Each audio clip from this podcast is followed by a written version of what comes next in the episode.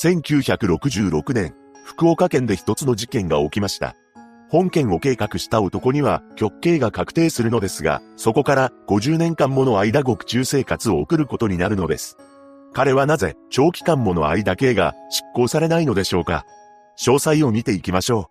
う。1946年9月19日、本件を起こした織田信夫は山口県宇部市にて出生します。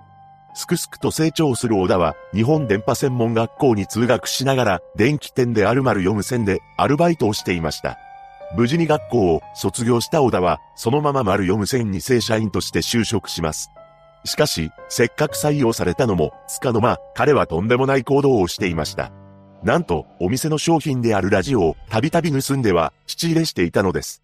やがて小田の盗みが会社に発覚し、解雇と同時に警察へ通報されてしまいます。そして小田が警察に拘束されている間に、ある出来事が起きました。何でも、電気店の店長が、小田のアパートへ無断で侵入し、ローンで購入したステレオを持ち去ってしまったらしいのです。これを知った小田は、電気店への恨みを募らせました。その後、山口火災は、小田を保護観察処分とする決定を下します。外へ出られた小田は、なんとか別の電気店に就職することができました。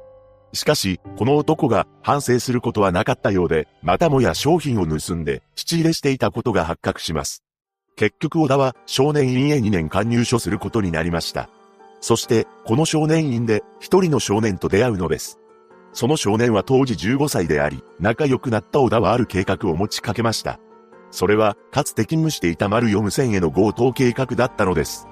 後の裁判で少年は小田の計画について店に押し入り店員を手にかけて証拠隠滅するために放火するという計画の内容を話していますが、小田はこれを事実無根と否定してあくまでも強盗計画のみだと主張しています。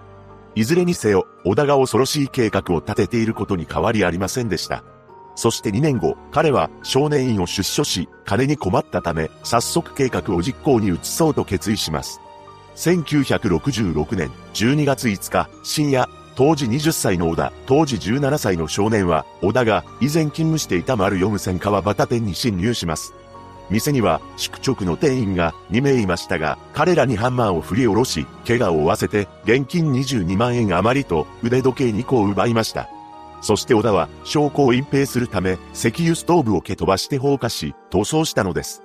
その後、店員二人のうち一人は自力で脱出することができましたが、もう一人は変わり果てた姿で発見されてしまいます。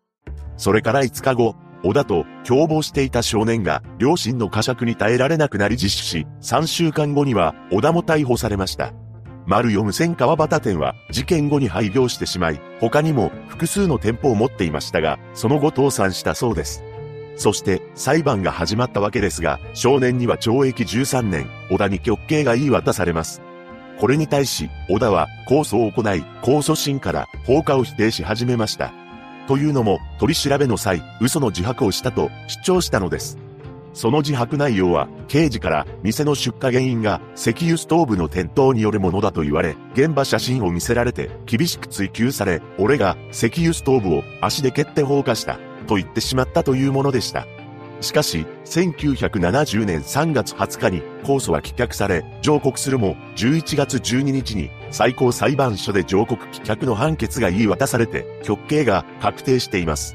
小田は被害者に対する謝罪の念を表明していますが、謝罪と節縁は相反しないと主張した上で、本事件に関して放火を行ったとされる確定判決の事実認定を否定して、再審請求を行いました。ちなみに、節縁とは、無実の罪を晴らして、身の潔白を明らかにすることです。つまり、小田は謝罪はするが、自分は放火をしていないので、身の潔白を明らかにしたいと思ったようで、その後1973年から1979年の間、4度の再審請求を行います。しかし、そのどれもが棄却されてしまったのです。その後、日本弁護士連合会が小田の再審事件委員会を設立し、1979年2月に再審を支援して、福岡地裁へ5度目の再審請求を行いました。この再審請求の際には、事件当時に消火活動を行った消防士、現場を調べた警察官が、それぞれ現場の石油ストーブが人為的に倒された形跡はない。と証言したのですが、福岡地裁は1988年10月に再審請求を棄却する決定を下します。そこで弁護団は多数の証拠調べと証人尋問を要求し、1994年に同型のストーブを使用して実験検証を行うと決定し、初となるストーブの検証を行いました。その結果、検証に立ち会った福岡高裁の職員が、ストーブを複数回足蹴りしても、ストーブは一度も横転しなかったほか、手で強引に押し倒しても、安全装置が作動し、給油タンクが外れることが判明したのです。しかし、裁判長は、ストーブを蹴り倒そうとしても、床を滑るだけで倒れることはないと考えられるが、ストーブは手で傾けることも可能であり、弁護人らの主張する新証拠は、放火の認定を覆すに足りるとは言えないとして、弁護人の即時抗告を棄却する決定を出しました。その後、1998年10月に第6次再審請求を起こし、2008年3月に棄却され、即時抗告をしますが、2012年3月に棄却、そして最高裁に特別抗告をしますが、2013年6月に棄却、その翌月に第7次再審請求を起こしますが、2021年時点で審理中だと言います。そうして、小田はとんでもない期間、なんと、50年以上死刑囚として、福岡拘置所に収監されており、現在は70歳を超え、最古さんだそうです。担当の弁護士は、新聞の取材に対し、刑の執行が長期間にわたり見送られ続けている理由について、次のように答えています。事件当時若年だったことに加え、仮に再審請求が認められて、放火が無罪となった場合、極刑回避の余地が残されていることなど、執行を躊躇させる要素があるためだろう。小田は、獄中生活の中で、平日に5時間30分程度紙袋作りの内職を行っているそうです。その際、有名アイドルグループのコンサートがあると、その絵柄の材料が入荷することがあるので、間接的にアイドルグループのイベントに触れる楽しみがあると言います。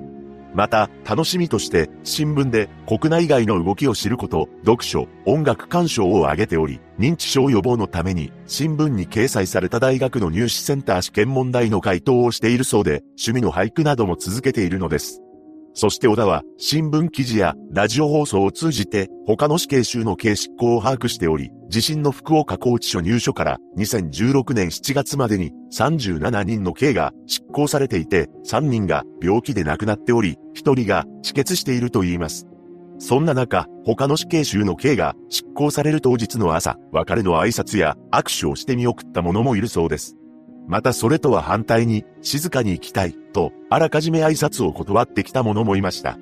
毎朝のように、今日は自分が執行されるかもしれない、という思いを抱きながら生きており、もし自由の身になったら、三輪スクーターで日本一周巡礼の旅をしたいと述べています。極刑が確定してから50年を迎えた小田は、30ページに及ぶ手記の中で、その反省を俳句に読みました。極月や、生かされ生きて、半世紀、果たして、織田の無実が証明される日は来るのでしょうか被害者のご冥福をお祈りします。